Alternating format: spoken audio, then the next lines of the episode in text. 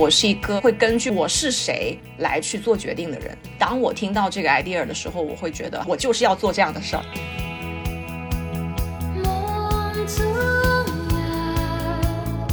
在市场很野蛮生长的时候，你做什么决定，它都会变成正确的。只要你伸手去够，你就能够着钱。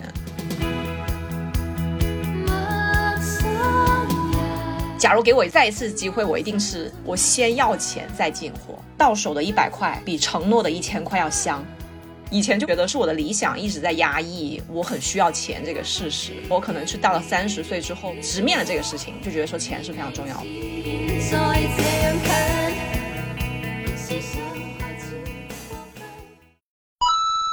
人间清醒，搞钱要紧。欢迎收听女性成长访谈播客《搞钱女孩》，这里有女孩们超走心的折腾故事，有普通人能放心借鉴的财富密码。希望你听完这一期即刻启程，和我们一起踏上致富之路。祝你财源滚滚，美丽自信又多金。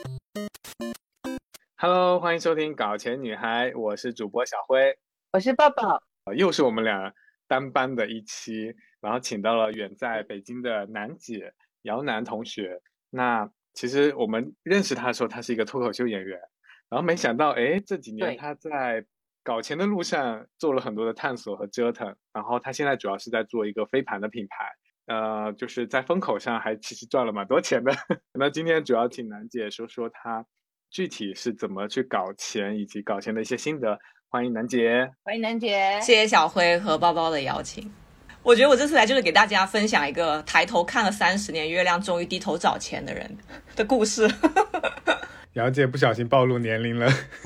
对对对对，大家都习惯叫姚楠叫楠姐嘛。那楠姐，你能介绍一下你现在目前从事什么样的工作，有着什么样的收入结构，可以跟我们分享一下吗？OK，我现在我我其实一直都是在做公益和教育这个方面的事情，然后有当过大学老师。然后现在是主业呢，在一家绿色金融公司打工，然后副业呢是一个飞盘品牌，叫做 Europa 尤罗巴飞盘的联合创始人，就不是俱乐部哈，我们是做飞盘产品的。然后我自己也有一些爱好啦，爱好就是一个还没有成名就已经过气的脱口秀演员。那你最近还有在讲开放麦吗？它还会成为你的一个收入的部分吗？呃，曾经是我收入结构蛮主要的一部分，但现在呃，因为时间没有兼顾的特别的充足，所以就暂时不讲了。那你现在主要就是飞盘的收入和你主业的收入这两块，对吗？对，飞盘现在是目前很重要的一个我的副业和我的斜杠在做的事情。那你能聊一聊你的飞盘创业，它赚了多少钱吗？好直接我 非常直接。我刚才还在说，你千万不要问我太具体的数字。我觉得之之前嘉宾太厉害了，我真的会挖个洞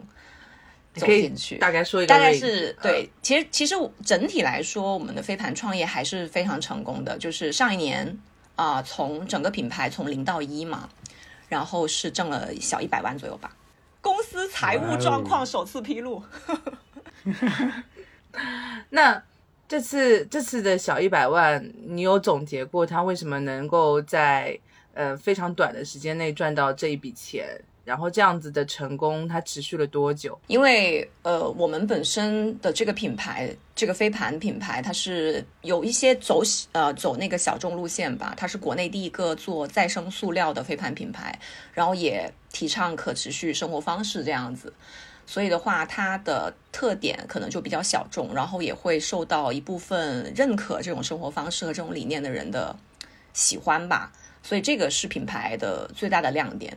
然后还有第二个呢，就是上一年我们刚好也赶上了一个风口，所谓的风口双引号，就是上一年因为大家都出不去了，疫情，所以城市运动就是发展特别好嘛，像飞盘啊、什么桨板啊等等的一些城市活动，确实也。也是一个高峰期，所以我们刚好赶上了这个时候，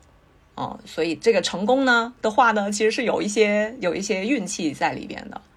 然后你说，呃，这次创业成功持续了多久吧？其实上一年全年都是在高峰期，所以整体的经营也不能说 不能说的太惨。但是到了今年的话，确实就是遇到了一点啊小小的挫折吧。其实我觉得整体的财务状况不能说啊，上一年赚的非常多，做的很好，然后整个公司就就是一直向上的。其实其实整个状况都是在流动的。呃，我们从二零二一年年中开始到二零二二年的年底，就很明显是整个品牌的一个攀升过程嘛。不管是团队磨合啊、市场的情况啊，包括我们的做活动的一些数量啊、产品的丰富程度，最重要的就是业绩，都是一个非常疯狂的速度在增长的。就上一年你们肉眼可见的小红书上上面讨论飞盘和身边朋友圈的人在讨论飞盘的这个事情，你会觉得就是肉眼可见的。就是很很多，所以大家对飞盘的感知能力还是很强的。就是你二零二二二年的时候，你随便碰到一个朋友，他们都说：“哎呀，飞盘最近很火，你们应该很忙吧？”但是今年二零二三年，你随便见到一个朋友，他们就说：“飞盘最近是不是不行了？你们还好吗？” 就是大家的感知度很强。我我我只能说，这个市场是终于回归正常了吧？所以就是。对，就是我觉得在在市场很野蛮生长的时候，其实你做什么决定，它都会变成正确的，因为因为市场上都是需求嘛，都是钱，你基本上你只要只要你伸手去够，你就能够着钱。但是当这个市场它回归正常之后，就会放大你以前察觉不到的，或你过于乐观判断的一些事情，所以阻力就就产生了。所以，我们二零二二年的时候刚开始，我们用了很少的成本去搭建品牌，因为其实当时你不需要什么成本，大家就会找到你，因为当时的市场是一片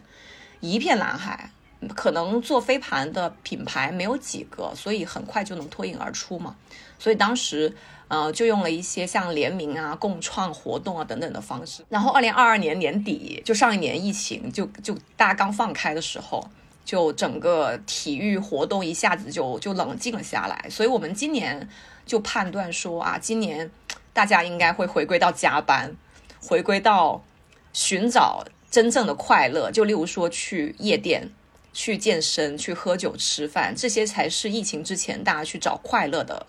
一个途径嘛。所以可能飞盘或者是一些城市运动，它会回归到就是一个很正常、很平淡的状态。所以我们当时就觉得啊，那这个时候就更应该沉淀我们的品牌，等于说是做的呃长远一点。所以我们今年决定，呃，从虚拟走向实体。所以我们就在上海，就是等于说投入了一个空间，就我们租了一栋一栋一栋一栋办公室，就租了一个一个空间来作为我们的一个根据地吧。真的是很重资产投入哎，所以这个我们虽然不能不能说我们亏了钱了，但只能说我们上一年虽然赚了很多，但是今年我们的再投资，我们的这个决策在投入产出比来说的话，真的很容易自我怀疑，因为你这种嗯呃房租的投入是每一个月实打实的要要花出去的，但是它所带来的呃品牌效应，它所带来的真的能够给你带来的转化量。到底有多少？这个是很难去量化的，所以就就就在这个过程中就会产生一些自我怀疑，这个是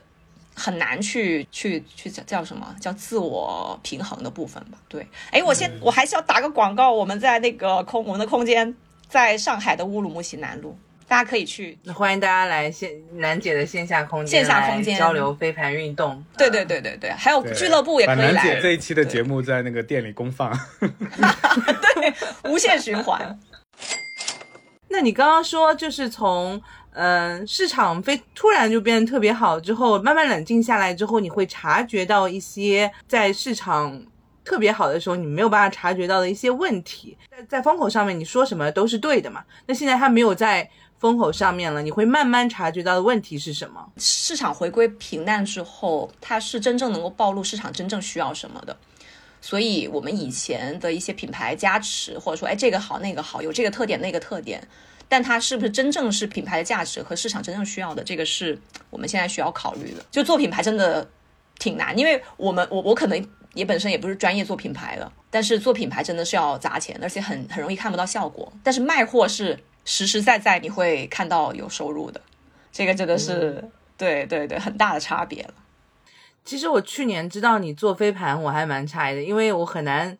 把楠姐一下子从脱口秀演员的这个光环当中又想联想到另一个事业。所以，呃，你是有什么样的决心去选择这个赛道的？其实当时有这个契机，是因为我的合伙人当时也是认识了很多年的一个朋友，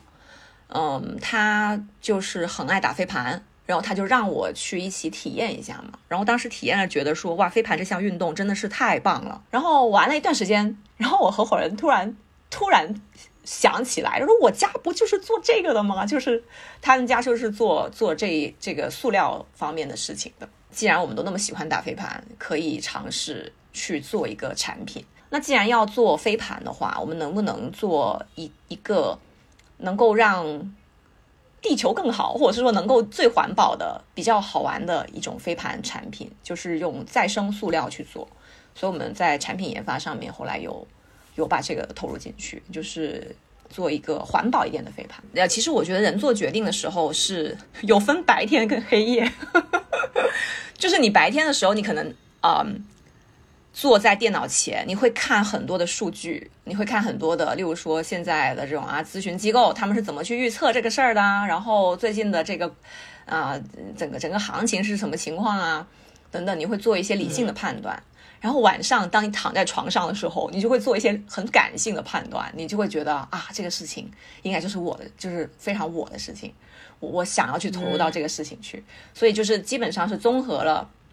这个白天跟晚上的两种感觉之后去做的判断。所以你说为什么会做这个决定？我现在会觉得是什么样的人就做什么样的公司，或者是说，我觉得我是一个会根据我自己我是谁来去做决定的人。就是你看像。嗯，做这个环保飞盘的品牌，可能它跟啊其他的飞盘品牌或其他的呃新消费品牌有有一点点不一样，可能就是它有一些绿色的或者环保的元素在里边。可能也是因为我们做了很多年的公益，呃，有这样子的一种希望能够做一点有价值的事情啊，所以当我听到这个 idea 的时候，我会觉得还挺还挺我的，就是会觉得啊，我就是要做这样的事儿。就是会有这样子的想法，所以，所以我觉得这个是，呃，互相的选择吧，并不是说我需要去想很多很多才去做这个决定，而是我觉得啊，这个事情就是就是我的事情。嗯，对我才其实做重大决定的时候，我觉得自己还蛮看感觉的，还挺跟着自己的心走的。那你这次飞盘的创业是你的第一次创业吗？你之前有做过一些创业吗？嗯可以多谈谈吗？嗯，是正儿八经的、比较长期的呃一次创业，但之前有过几次非常 不成功的创业，真的是不成功的创业经历。之前是有几次的。第一段非常古早的搞钱失败的经历，就是跟非洲兄弟做假发生意。对，就是因为这个决定，当时我就开展了一个漫长的要债之路。这个可以跟大家分享一下。呃，中国的许昌，就是河南的许昌，是全世界的假发的一个集散地嘛，就是从那边生产的。然后呢，还说非洲那边的黑人因为发质的问题，所以他们呢其实是每个人都需要拥有假发，而且这个是非常刚需的一个货物。然后刚好呢，我有一个闺蜜，她就被派到了呃联合国的肯尼亚的呃那个分部那边。所以当时呢，我这个闺蜜就帮我物色了一个她的同事，这个非洲哥们啊，你听着他的这个背景，你会觉得太靠谱了。联合国的法务是吧？本地的肯尼亚人，然后高学历，然后呢，他自己可能每个月也挣就是几千美金那种，整个收入还有一些什么财务状况啊、学历啊等等都特别的好。我当时觉得特别靠谱。然后我们当时第一次。通完电话之后，我们就决定了合作模式嘛，大概就是我在这边做他的供货商，我来选品选假发，然后搞定物流，然后他在那边呢就负责所有的销售，就等于说他能够卖多少钱是他的本事。我们说行，咱们来第一次的合作哈，他就我就说你要多少顶，我们先试一次。然后呢，他说行，你先给我来三十顶，去做了很多的市场调研，然后找了一个呃非常我觉得是蛮信得过的一个供货商，一个一个广州的做假发假发的供货商。这个供货商呢也是我自己的一个朋友，然后呢我就把这个三十顶拿回来之后，我记得大概是六百七十美金的货款。然后当时呢，没有任何的白纸黑字，我完全是靠对这个人的信任和我的一腔搞钱的热血精神，我就没有这六百七十块美金，我就没有要这个黑人兄弟给我先给我钱。我等了一周，他没有给我任何反馈，也没有给我打钱。然后过两周、三周，他没有任何的反应。然后当时其实我就有点急。我就让我的闺蜜去问他，就是什么样的一个情况，然后他就一直拖说啊，我不是我不是不卖，我只是最近有点忙什么什么的。过了大概四五个月之后，我真的是很着急了。我说这个货款是我先垫付的，咱们这个生意呢也是一起去协商的，对吧？你是不是应该先给我付一部分货款？然后这个黑人兄弟就说啊，我现在已经付过去了一百美金。我就问我的闺蜜，我说你收到这一百块了吗？她说没有收到。他就用这种。说转钱了，其实并没有转。你觉得就是很小这种谎话去拖延时间，然后就试过两三次这样的情况。那你从这个不成功的经历当中，有没有什么总结出来的雷或者是坑可以跟我们大家避一下？真的是有的，就是我会觉得，就是这种跨境啊，跨境做生意，特别是你要跟别的国家的人一起做生意的话，嗯。还是得要很了解当地的一些人文风俗习惯吧，还有每每个国家的人的特点确实也不一样。就是就呃非洲这个事情来说啊，其实大部分的，我不是有什么种族歧视啊，就但是真的是我也问了我的假发供应商，因为他们也啊经常跟非洲那边去做生意嘛，就他们的评价是大部分的黑人兄弟的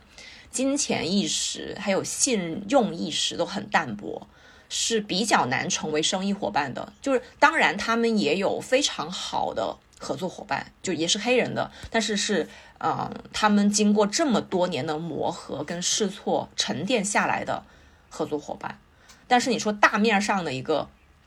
嗯，那边的人，他其实确实对金钱的意识就是没有那么强，而且他会觉得我欠你的钱怎么了？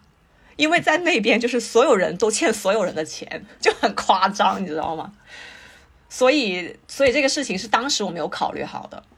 嗯嗯，假如给我再一次机会，我一定是我先要钱再进货，我就肯定不会说凭着一腔热血和个人信任我就去自己垫款了，就这个周期实在太长了。然后第二个就是，当时很大一部分信信任也是因为他的联合国法务的背书嘛，什么高学历的背书嘛。但我觉得这些头衔其实你很难。你很难为一个人真正的背书。为什么那么多创业公司的合伙人都是什么大学同学、高中同学，然后管钱的都是你们家亲戚之类的？我觉得也是有原因的，信任的原因吧。就是你会你会选一个，你会选一个肯定跑不掉的，会有这样子的想法。就我也很好奇，是一个金牛座是如何对钱，就是直接就 付出去了。你以后后来有人找你。的话，你还是会这样子为垫所有的资款吗？不会了，不会了，真的，真的不会了。我用坑来总结了创业一刻，真的，我现在已经就就不会做这么傻的事情了，真的。对。对，真的很不金牛座，真的很不，真的很不金牛。我今天终于发现了一个矛盾的词，叫做大方的金牛座，就是在说我吗？我我了解到楠姐其实是在二零二一年的时候，楠姐跟我说她在做中国最大的一个女性程序员编程的这么一个社区。对我当时觉得这个非常好，就是很酷的职业的这么一个一个一个集成的社区。我当时觉得哇，这个就简直是又酷又积德的事业。积德。那后来怎么又？这后来又是为什么不搞了呢？对，功德非常功德加一的事儿。我当时也是因为。就这个呃，我当时是这个时间段是认识的，抱抱，对，当时这个也是我们我的古早搞钱失败经历啊。当时是跟我的那那那上一位合伙人在做一个呃中国最大的女性编程社区。其实这个社区也是我合伙人自己积累了很多年的一个社区。我是后来加入去帮忙去把这个社区的一些商业化的给盘活什么的。对，嗯，当时大概是这段搞钱经历大概维持了大半年吧。后来就因为 我们实在是入不敷出了，就大家各自去找工作了。对，就是这个事儿，其实大家听起来会觉得就是很很喜欢嘛，就是觉得这个这个事情非常好，然后又很酷，然后这个 IP 又觉得特别的棒啊，女性在一起编程，然后又能够能够改善女性的这个叫什么啊赚钱的能力，能够给他们提供更多的社会价值。但是这个 女孩这个事情吧，你一多一多了，就会被别人说成是搞性别对立。就当时我们受到的很大的一个挑战，就是大家对于女性社区的概念啊褒贬不一，特别是学习这个事情，就其实男生跟女生是可以一起去学编程的，我们只是主打一个说女性的学习的社区氛围，对，但是在我们给啊、我们的客户也好，我们的合作伙伴去讲这个故事的时候，其实会来自很大的一个挑战，就是在于说你搞性别对立。大概有一半一半的人，一半的人是认可，一半的人是非常不喜欢这个概念的。所以在这个教育的成本是非常的高的，你要去找到他真的完全能够认可你故事和你想法的合作伙伴，这个就已经已经比较难了。然后第二个呢，就是那我们会发现这个市场的需求需求市场的真假需求这个问题。因为当你讲这个事情和提供这个服务，因为当时我们的提供的服务是，我们呃可以给女性提供一套非常适合她们的啊、编程的教学方法，然后让你学习了全呃脱产也行，然后、在职也行。你学一段时间之后呢，你就能够做一名能够去市场找工作的合格的前端工程师。当时是这么一个服务，然后呢也会配一些体验课，一日编程体验课来提高女生对于编程的自信心，会有这样的产品。但是当时我们在去给客户沟通这个产品的时候，其实客户的评价跟他真实的买单意愿是两件不同的事情。我会发现我们在做产品的时候。你把视频你把产品推出去，大家都会说啊，这个很好啊，这个太棒了哇，你们太棒了，就像包包那样，就对我们评价非常的高度，这个也是给我们信心所在啊。但是当客户真正的给钱花钱的时候，真的是为你花钱的才是真需求。假如是他态度非常的好，对你的评价也很高，背后的原因是很多的，他可能是场面话。也可能是说我们的社区真的非常有意义，他特别的喜欢，这些原因都很多，但是你很难去区分。但是作为一个一个商业运作的一个事情，只有你真正找到为你花钱的客户，他才是真需求。所以当时我们就坚持了蛮久了，蛮久这个这个产品推到市场上，就会发现哇，好像自己一直在做证明题。就是在一直在做做做那个数学证明题的感觉，就在证明我东西真的是 OK 的，真的是很符合市场需求。假如哈、啊，所以我我也是分享给各位各位的小伙伴，就是假如你会你觉得你的东西很好，但是你一直觉得很辛苦，在做证明题的时候，你可以暂时考虑搁置一下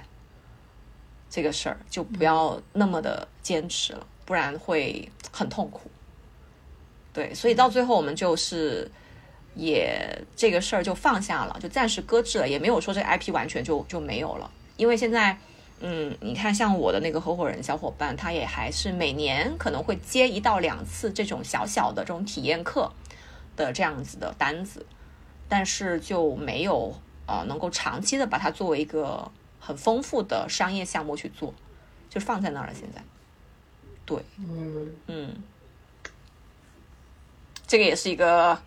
比较古早的搞钱失败的经历吧，也不能说完全失败吧，但是就对他他没他没能够很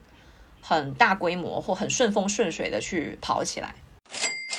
因为我觉得楠姐你一直都在做一些很有意义感的事情，就是可能人在三十岁之前，大家追求意义感会比较多，但是真心去搞钱的时候就。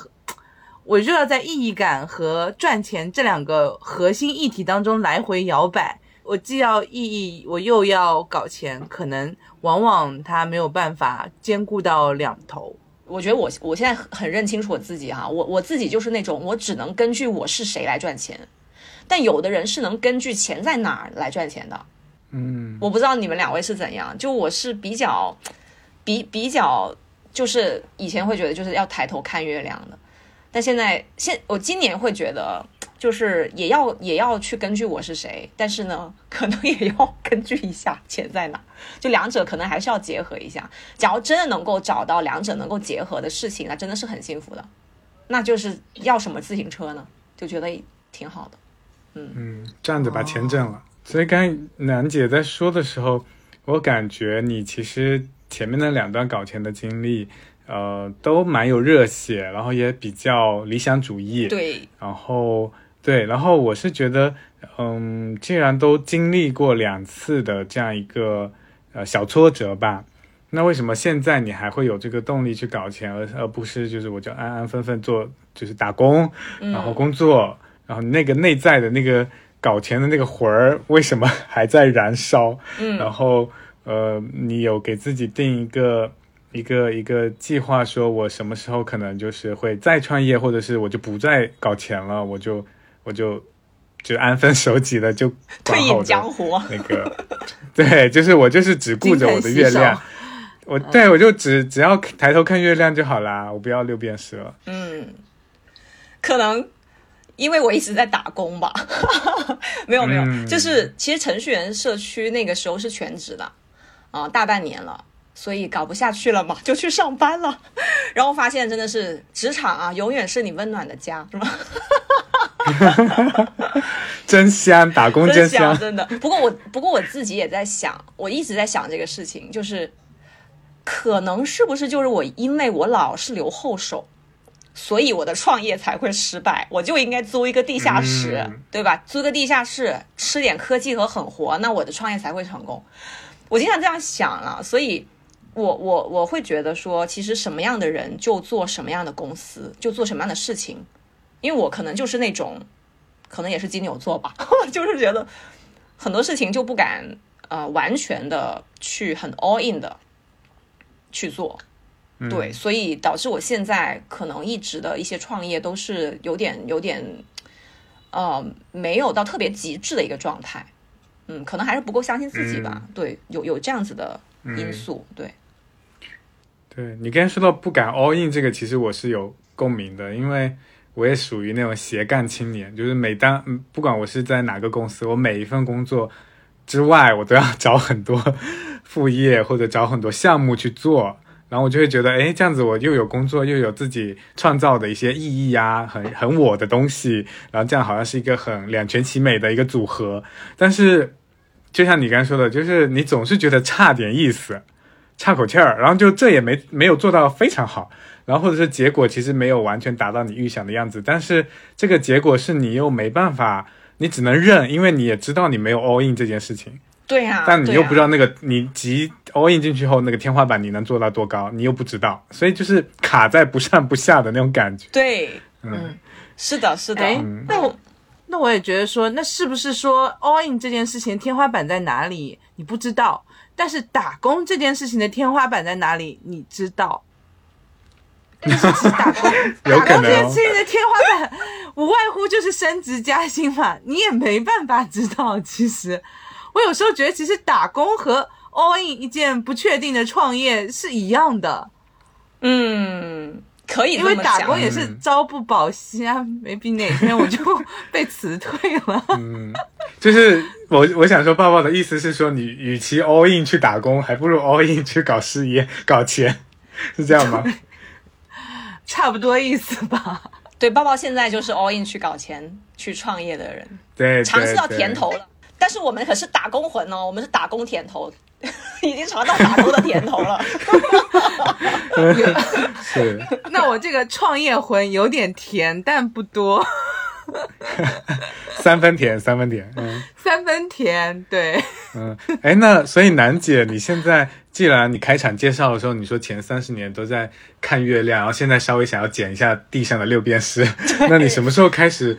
就是那个瞬间，那个转变的瞬间，觉得说不行，我要改变了，我不能还那么理想主义，搞公益或者就是一腔热血的去做一件事情。那个改变的那个 timing，你有回想出来是什么时候吗？就觉得钱要刻意的去赚了，要去搞了。你让我想有那么一瞬间，好像真的没有。但是我一直觉得啊，就是钱还是很重要的。我从大学就开始做兼职嘛，就。去什么新东方当助教那种之类的，卖点明信片什么之类的。但我只是觉得可能是，就是以前可能太文艺青年了，就读太多的书了，就是觉得以前就会觉得说啊，是我的理想一直在压抑，我很需要钱这个事实，所以就也很惭愧的说，可能是到了三十岁之后，我才发现钱真的是真真正正的我我直面了这个事情，就觉得说钱是非常重要的，可能是从。真正是从应该是呃二一年，就前两年开始的，就是我突然发现自己有一个习惯，因为我特别爱买二手的东西，然后呢，我也不不怎么就是爱买，就是像新衣服呀什么的，就也没有特别喜欢买东西，然后我经常 喜欢捡我朋友的衣服穿，就是我经常就嘲笑嘲笑自己嘛，说我是什么风格的，就决定呃取决于我朋友是什么风格的。因为我多穿他们的衣服，所以有一次就被我朋友说说姚楠，你能不能买点东西？能不能买点自己的东西？就我突然发现，哦，我好像我的生活习惯是有点好像跟我的年纪，或者是说跟我的一个整体情况不太符合，就觉得说啊，好像是应该去真正的去搞点钱，然后去去满足一下。一些物质的欲望，买东西还是很开心的。其实，好像社会上没有说你到什么样的年纪该有什么样的资产，或者匹配什么样的衣服和包包。这个这个其实对女孩子特别有那种感觉，我就特别有共鸣。我妈经常说：“你都三十多岁了，你能不能买一个贵一点的衣服啊？不要再去买那种花花绿绿的衣服、廉价的衣服，这样穿出去不像一个三十多岁的人。”都明白，我太有同感了。虽然我和小辉哈，我们经常就是努力扮年轻，其实我有的时候出去商务谈判，或者是让人家觉得你很年轻的潜台词是你可能没有什么钱。嗯，是，嗯，我我现在会觉得说你的外表打双引号啊，你的外表，呃，其实很重要的。就是你假如你的里边很有内容、很有价值，但你的外表被别人低估的话，那么他也会低估你的。里边，哎，怎么说呢？就会低估你的真正价值，就是很现实的一个事情。就某些某些呃情况下，这个是成立的。我觉得刚才你们说那个是有点像社会社会化的一个形象吧，或者是一个人设，就你得把自己打扮成大人模样。也不是一定说说是物质上的要打扮，我觉得是照顾好自己吧。就是例如说吃东西也好，买东西也好，你还是得先照顾自己。但假如自己真的很窘迫的时候，你是没有办法真正照顾好自己的。楠姐刚说那个点，嗯，我我捕捉到一个关键词，其实是对钱的敏敏感度、敏锐度。就如果你不把这个钱花出去，然后你一直抠抠搜搜的，然后你其实并不知道，嗯，就是比如说你对钱不敏感的话，其实你特别是在创业的时候，你也不太会算账，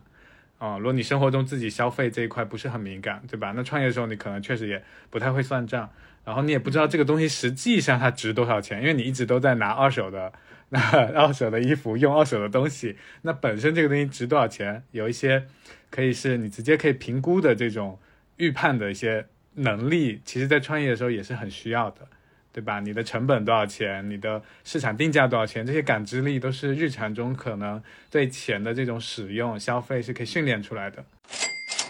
好呀，那到这边中场差不多，我们聊到中场的时间，想要请楠姐复盘一下前面刚才提到这么多折腾的创业的故事，有没有什么坑啊，或者有没有什么心得可以总结给大家？有的，因为刚才也说到，我是做了八年公益之后去开始尝试做生意这个事儿嘛，然后真的是花钱上了就是商业的一课。我前天还跟包包说，我说我们俩好像都是。接近三十岁才开始真正的进入社会，就是打双引号。对，然后第一个想跟大家分享的是，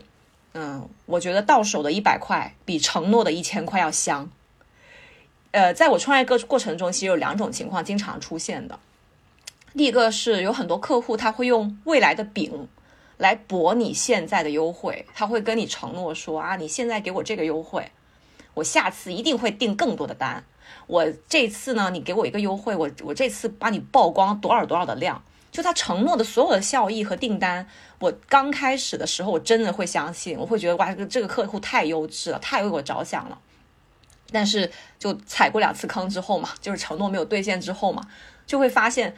很多时候承诺是虚的，但我给出去的优惠是真真实实的钱。对，所以这个是一点。嗯然后第二个情况呢是，呃，我们因为是做产产品的嘛，所以是不呃，我们是呃打了尾款才发货的，是有这条约定。但以前这条约定我经常不放在眼里，因为我的性格，我就经常会把客户看得非常重，我会呃根据他们的需求来去迁就他们。所以有些客户会说：“哎，你先发货，我晚点给你打款，我一定打。”啊，下次我会买更多，等等，我都会相信。但是你发了货之后，很多时候客户就不着急了，他就一直拖。我们曾我曾经试过，就是因为我的所谓的这种没有底线吧，就答应了客户，让他先让让我们先发货。我们的款有一笔是拖了大半年才回的，哇，多少钱啊？嗯，几万块吧。但是虽然不是说很大的一个货款，但是我会想说，假如这笔货款它就是很大，那怎么办？会有点后怕，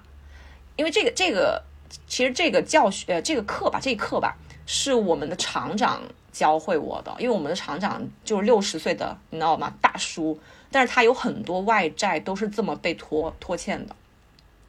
他就是不给你尾款，然后呢，你派人过去，就是坐在他厂里边就干坐着，找几个呃什么那种大汉去他厂里边蹲着，要打他了，他都没所谓，因为他就是不给，他就是不给，就是这样情况非常的多。所以我现在就觉得说，真的是到手的钱虽然少一点，但是他真的是到手的钱，比那种大饼要要好多了。这个是啊、我第一点想要分享的。然后第二点想要分享的是，呃，创业之后吧，就真的明白了一个公司的社会价值，不是说他做了多少好事，而是他真真正正能够盈利。就这个事情，虽然不是说完全推翻我以前做公益的经历啊，而是以前做公益的时候会觉得，哎，既然你这个公司都是一个公司了，都是做商业的，那你肯定挣钱，那你干嘛不捐点钱，或者是说你为什么不不能做点有社会价值的、有意义的事情？就会多少有一点点会绑架公司，呃，绑架所有的商业机构，心里面会有多多少少会这么想的。但我现在会觉得，呃，一个公司真正能够产生利润，才是对这个社会最大的价值。我会觉得，假如这个公司它根本没有办法盈利，或者是说要通过啊、偷税漏税啊等等的方法才能够活下来，那他可能根本就不应该存在在这个市场上。对，然后还有一点，呃，关于公司经营要分享的就是，呃，特别是当一群人在一起搞钱的时候，共同目标一定要一致。就虽然一起做决定是很浪漫的事情，但是一个人做决定的话，他可以跑很快。所以这个共同目标一致，就是你要到底要搞大钱还是要搞小钱，这个事情决定之后，你再决定第二点，就是谁能在大家都很焦灼的时候拍板，有最终的决定权。这个是当时我们这个品牌建立之初，我们是很浪漫的，我们会觉得说啊，要大家一起做决定，要很民主、很扁平，每个人都有一票否决权，对吧？这当当当然，其实怎么管理公司是没有一个绝对说是谁是正确的，会有一些意见不合的时候。所以，假如你要你要大家一起做决定的话，这个事情就会一直拖，一直拖着，到最后就是你可能错过了最佳的决定时间了。就 timing 也很重要嘛，特别是在市场很红火的时候，你有有的时候，他你可能就是互相在置气，就觉得说你得同意我，或者是说我就不听你的，然后拖着拖着这个事儿就过去了。所以一定要授权一个人有最终的决定权。就他虽然可能没有那么的民主，或者是说没有那么的浪漫了，但是能够在能够把这个公司给保住，我觉得是。所以，所以我们也做了一些折中，四个人嘛。那在你真正的进入到这个赚钱的这个路上之后，哎，你有没有总结过你和钱它是一种什么样的关系？或者这个话呢，也可以换作是讲说，你你的财富观念是什么？我真的是想，我真的是从小就开始做无数的副业，但其实现在还没有搞到，没有搞到多少钱。就之前有听你们的其他的搞钱女孩，觉得哇，能够很有行动力的给自己一个目标，然后多少年能够存到多少钱，就会觉得真的是很敬佩。但是，就转念一想，我又会觉得说，金钱观或你说的财富观念，它是非常个人的东西。它其实就是说，你怎么去获得安全感，你怎么去获得你所谓的自由的这个事情，嗯，是你的财富观念嘛？所以我经常也会陷入到这种啊、焦虑啊、同辈压力当中，我也会有，就会就会看到别人啊，我有很多的目标，有很多的这样子的成功的经验，就会想，诶，那我假如有更多的收入，我会不会过得更好？因为它其实你倒推还是要为了你过得更好而服务嘛。然后我就在自己假设，哎，我说，假如我现在一年增加二十万吧，这个是比较可行的，对吧？你说要一年增加三百万，这不太实际。你说我现在的收入，我一年增加两百万，呃，呸呸呸呸，二十万，那就是那就是一个月，哎，把自己心声都说出来，那就是那就是一一个月就增加一万多嘛，对吧？那增加一万多，那我的生活会是什么样的状态？我可能就会，你怎么去花这增加的一万多？你可能就是会吃的好一些，你或者是说会换个更好的房子，或者是说你多买两件衣服，或者是说你今年就出出国，等等。就是我这么一想，我会觉得好像这些事儿对我的生活其实好像没有本质上的变化。我我感觉让我变化的永远是我的经历，不是我的钱，所以会觉得说，呃，即使。例如说，我现在我的我的年收入可能是二十，然后到了两每明年我就要变得五十，然后再过一年就变成六十，呃六十七十，就是我感觉好像会陷入一种就是无穷无尽的一个自我激励的一个过程中，但好像我的生活其实没有特别本质的变化。我这样一想，所以 我可能也是这么安慰自己的吧。我只是希望还是在更加平衡，就更加平衡一下我是谁。而不是钱在哪，嗯就是我觉得我整体的呃生活状态是一直在两边去平衡，就哪儿多一点的，我就往另外一边去倒一点，然后赚钱可能太累的时候，就会跟别人就会跟自己说啊，你不要忘了自己是谁，你有没有找你这个月亮还是要看一看的，就是两边会会平衡。没有，并没有说，假如我真的是非常想要这两百万，我可能就完全告诉自己，我要知道钱在哪儿。那可能是完全不一样的生活了。搞钱，它它对你的生活而言是一种什么样的意义？我觉得是认识自己的过程吧。哦，这很新颖哎。嗯，给给 给了就了解自己的过程吧。因为我我还挺挺挺爱自我探索的，觉得是一个个人的投资。就虽然感觉没有挣到钱，但是。呃，总体来说，我会 review，例如说上一年的一个经历，上一年的一个得失，我会觉得其实得到的还是要比失去多的。嗯，所有的折腾都是有意义的。嗯嗯，是的，是的，因为呃，我觉得还有就是三十岁之后 上三十岁之后上的课，就是会发现，呃，还是要愿赌服输。愿赌服输的话，你会很舒服，你会觉得，嗯，真的能够输得起，你才有。学习或赢的机会嘛，所以也不用去留恋那些说你曾经没有抓住的机会，就是没有没有必要。愿赌服输比较比较比较舒服，嗯，就是舒服，嗯嗯。就我感觉你的这个感悟是建立在你前面有几次失败和挫折，然后你现在接 对，然后你现在接纳了这些失败跟挫折，从失败里找到了意义，找到了 开出了花。哎呀，遮羞布都被你扯开了。是的，嗯，那我觉得，那我觉得就是，嗯、呃，你你有发现自己从这些失败里获得的成长是什么吗？就不只是对搞钱，我觉得包括你说探索自己，你有什么就是真正觉得哇，我跟以前不一样了？嗯，我确实觉得心态的这种呃成长，也不是成长吧，我觉得是更接近。更真实，就求也不是求知，就是我觉得，假如是一直的，呃，说我要我要变成更好的自己，或者是我要更努力，就是有点像一个求知跟向上的过程嘛。但是我感觉我更我更享受的是一个求真跟更接近自己的一个过程，所以是呃，即使说可能失败了，但是我会觉得我当下能做的最好的决定，跟能说出来的，我真的只能说出那样的话，我就会觉得哦，当时的我只能做那样的选择，我就还蛮放过自己的。就虽然可能说最后的结果是失败了，但是我刚才也说了吧，我的我的性格可能就不会 all in。你再给我一次机会回到那儿，我可能还是不会 all in。我当时能够做的最最多的事情就是那样了，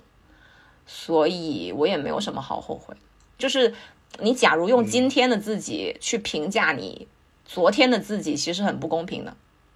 就我觉得，假如是你一直反反复复的在这样的纠结当中，你会非常的痛苦。所以还是舒坦一点吧。但我觉得楠姐的意思很像是说，我们都是要向前看，就是你不要向后看，去追悔莫及啊，或者就是跟自己的过去不和解，就不接纳。那但你也改变不了了嘛，对吧？那如果不是过去的那些经历，其实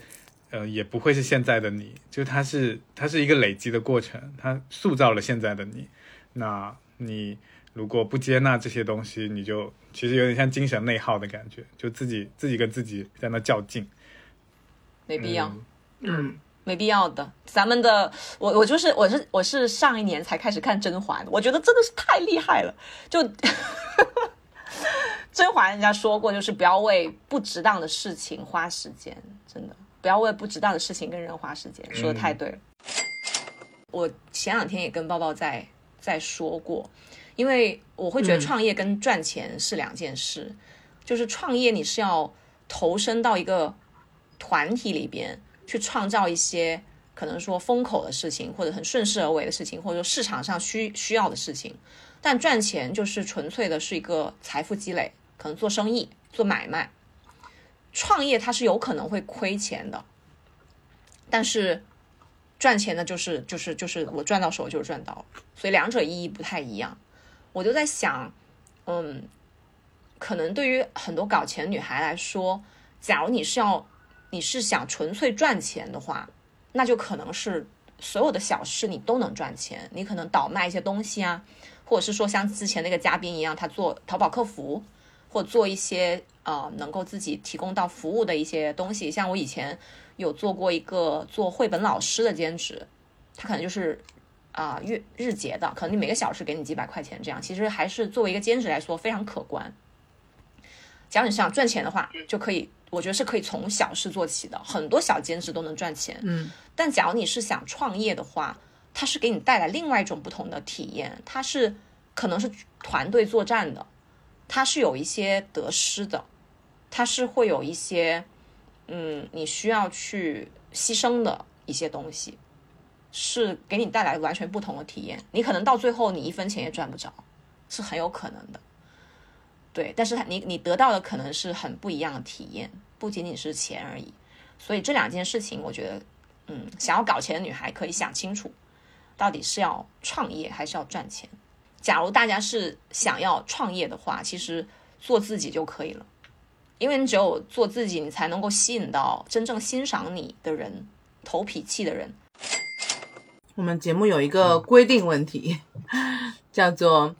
你想对你是怎么认认为搞钱女孩这个标签的？怎么看待？就比如说有人说楠姐你是搞钱女孩，你会嗯是一个褒义词还是个贬义词？我觉得这个事情啊，我觉得这个事情你就不能不能细想，你就不能往深了想。你假如你假如说哎你是搞钱女孩，我。往浅了想，就是啊，我就是搞钱女孩啊，就搞钱搞钱，就是要搞钱，人生要搞钱。你可能就这么想。你假如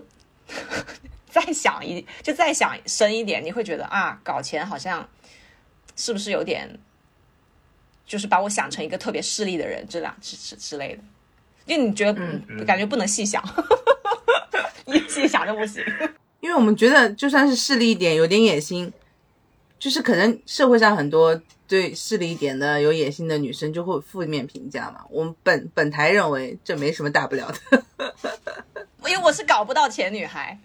我真的是本台地位搞不到。不会啊，不会，那个不会啊，不会，啊，小一百万呢。对呀，然后在乌鲁木齐南路这个上海的这个